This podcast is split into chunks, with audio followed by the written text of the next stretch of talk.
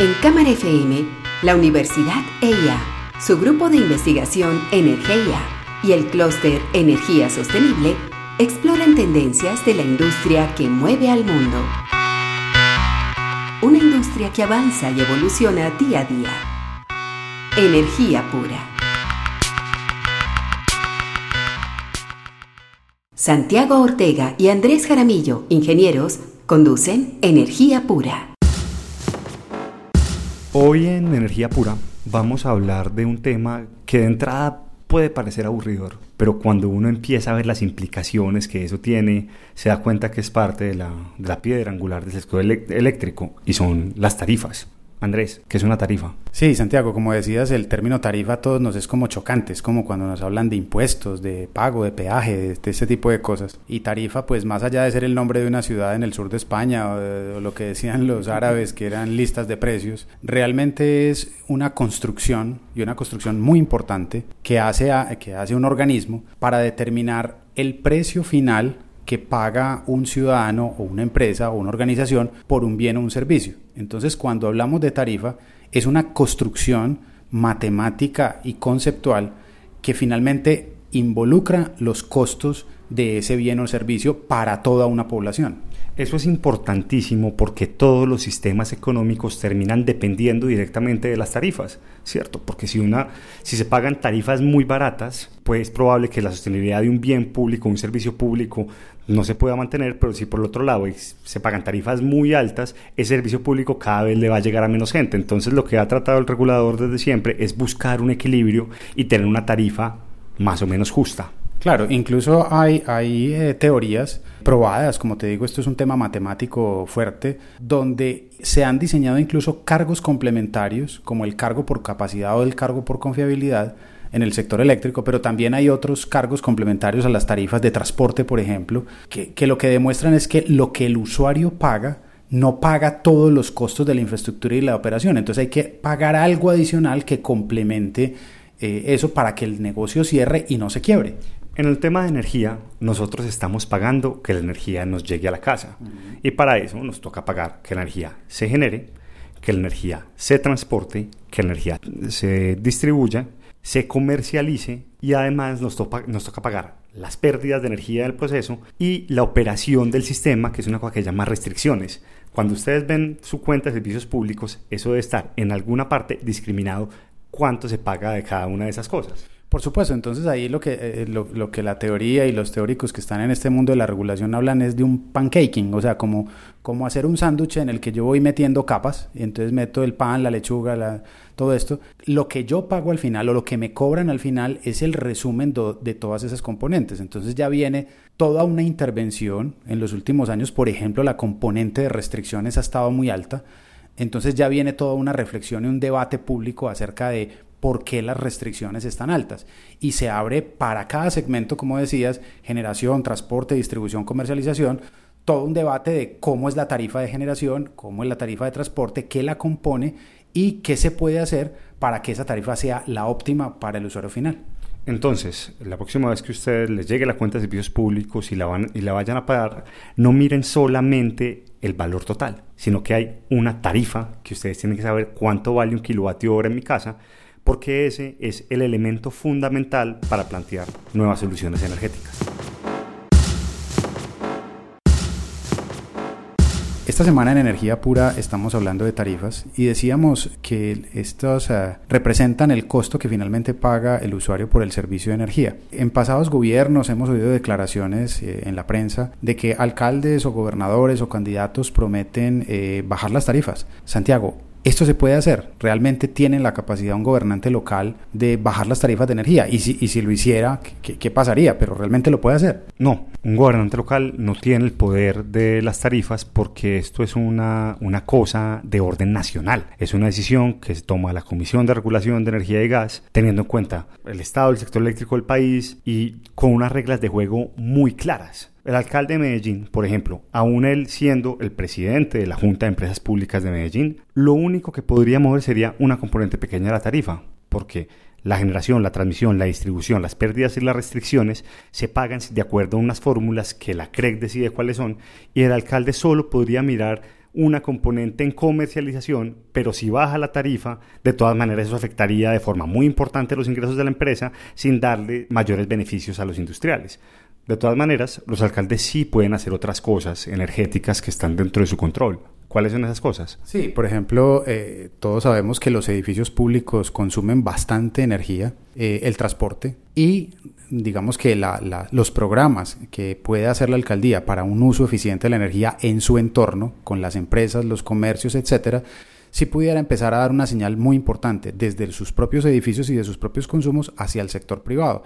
Recordemos que hay una máxima del sector eléctrico y es que el kilovatio más barato es el ahorrado y el kilovatio más caro es el no servido. Es decir, racionar energía es muy costoso para el que no la tiene, pero si yo ahorro, es la forma más barata de tener no energía. Es, es, como un trabalenguas, pero piensen ustedes, queridos oyentes, ¿qué pasa si en mi empresa o en mi casa yo hago mi propio programa de ahorro de energía? Yo lo hice en mi casa y realmente bajé un, un 15% de ahorro, con cosas tan simples como la, el cambio de las bombillas, etcétera, la nevera. Pero realmente si esto se hace a nivel masivo, sería algo que la ciudad eh, ganaría bastante y los alcaldes tienen la posibilidad de dar el ejemplo. Eso, sin embargo, no quiere decir que el costo de la tarifa sea invariable, ¿cierto? El costo de generación termina dependiendo de cómo estemos en el fenómeno del niño y cómo, cómo tengamos las lluvias en el país. Y hay cambios en la fórmula para las tarifas. De hecho, eh, hay una resolución, la resolución 015 de 2019, que cambia cómo se cobra la distribución. Entonces es posible que nosotros sintamos el impacto de esto. Actualmente también para Salvar Electricaribe hay unos puntos adicionales de cobro de la energía que si bien no es tarifa, terminas estando ahí y es muy posible que en el futuro también nos, nos cambie la forma de cómo cobrar. Nosotros estamos acostumbrados a que nos cobren la tarifa mensual de, un promedio de energía al mes, pero la energía a las 6 de la mañana o al mediodía no es lo mismo que a las 8 de la noche cuando consume más. Entonces, también nos puede llegar a cambiar la vida en, nuestras, en nuestros hogares y en nuestras oficinas cuando sepamos que la energía es más barata a una hora que, la, que a la otra. Cuando hablamos de tarifas de energía, tenemos que hablar de algo que aterroriza a las empresas de energía. Se llama la espiral de la muerte. Pues hombre, un poquito más allá de la, payasada, ¿qué es la espiral de la muerte, Andrés?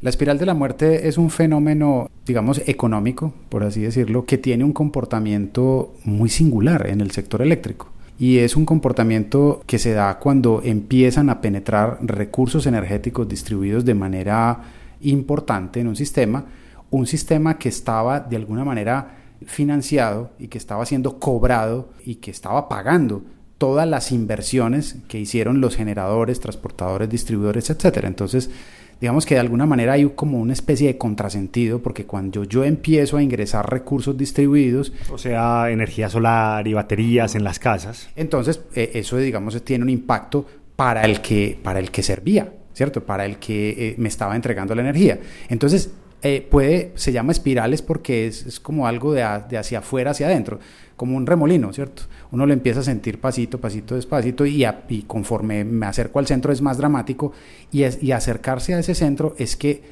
hiciera inviable el negocio para el distribuidor y, para el suministrador. Si yo ya tengo mucha energía distribuida, muchos paneles solares, muchas baterías, llega un momento en el que el distribuidor ya no tiene negocio, ¿cierto? Ya no es negocio para él hacerlo y ahí hemos comparado con la, con la telefonía fija, ¿cierto? Con la telefonía por par de cobre.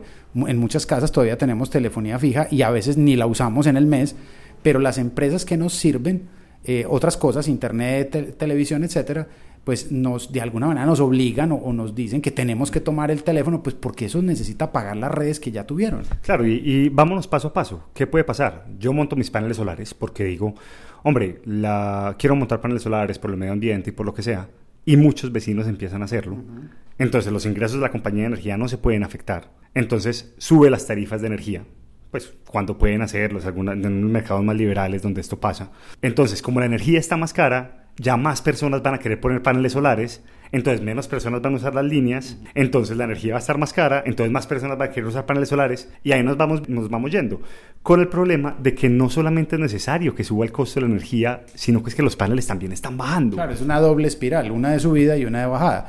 Entonces, el sustituto que son los paneles y las baterías bajando de precio.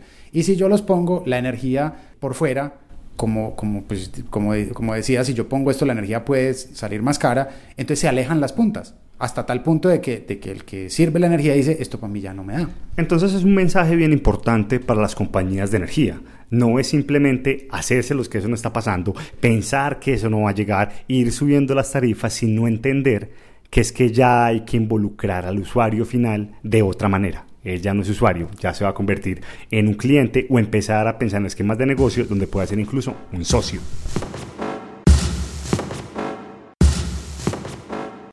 Santiago, eh, nosotros hemos dado aquí una discusión eh, un poco chocante, pero yo creo que es un mensaje positivo y bien importante para los industriales. La energía ha sido vista como un insumo, un insumo como la, digamos, como la mano de obra, y muchas veces el industrial se concentra en presionar para que baje la tarifa. Claro, sabemos que la energía en Colombia a veces por algún tipo de fenómenos se, se, vuelve más cara y lo lógico es pedir que sea más barata. Sin embargo, creemos que hay otras acciones y, tenemos unos mensajes bien importantes desde lo que la regulación está permitiendo con los recursos energéticos distribuidos y que como decimos y no nos cansaremos de decirlo, un recurso que es el mejor para el país, que es la eficiencia energética. ¿Qué puede hacer entonces un empresario y qué le permite hoy la regulación eh, y qué deberían estar haciendo ya realmente? Lo primero es que un empresario tiene que bajar los costos de energía y eso lo reconocemos, están ahí. Antes de hacer cualquier tema energético, lo principal es dejar de gastar más energía. Entre si nosotros somos capaces de producir más con menos energía por medio de cambio de maquinarias, por medio de optimización de tiempos, por medio de mantenimientos, es una cosa que se tiene que hacer. Lo segundo es que a no todo el mundo le cobra la misma tarifa y esto es una cosa que sorprendentemente muy pocos empresarios industriales conocen. En Colombia hay dos tipos de usuarios, los usuarios regulados y los no regulados. Los usuarios regulados son usuarios residenciales como vos y yo, que la tarifa es la tarifa que dice fija, pero cuando hay usuarios que tienen más de 50 mil kilovatios hora de consumo al mes o más de 100 kilovatios de potencia durante una hora al mes, ellos pueden entrar a negociar directamente la tarifa que pagan.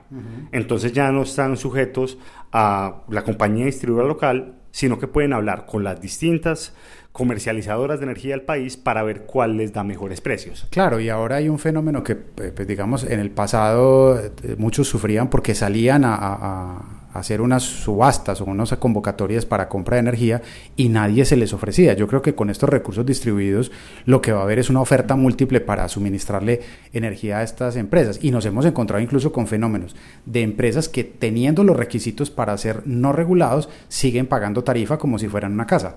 Claro, otra cosa que hay que hacer y que hay que revisar muy bien es, muchas veces la tarifa de distribución depende del transformador que uno tenga. Hay industriales que pueden perfectamente cambiar su, transformador sin ningún problema. Y el paso más allá, es decir, si yo no puedo hacer ese tipo de cosas y tengo una tarifa cara, no hay nada mejor para que un proyecto de generación solar en un techo de una industria funcione que una tarifa, que una tarifa cara. Porque eso hace... el incentivo a hacer el cambio. Ahí ya sí poner paneles solares es una cosa que reduce el consumo de energía, eh, me ahorra una cantidad de plata y además hacen que mi empresa yo pueda tener una vocación ambiental que le puedo mostrar a mis clientes y se convierte en un valor agregado para lo que tengo. Sí, finalmente debemos decir, debemos decir algo y es que a pesar de que eso es verdad y que la eficiencia energética tiene un espacio muy grande, Colombia es un país poco electrointensivo, es decir, nosotros consumimos poca electricidad por unidad de PIB frente a otros países y a otras economías, entonces estamos diciendo que hay que crecer, hay que consumir más electricidad, pero consumirla de manera eficiente.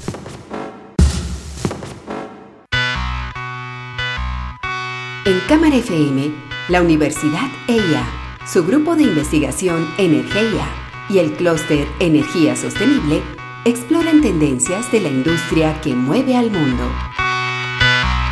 Una industria que avanza y evoluciona día a día.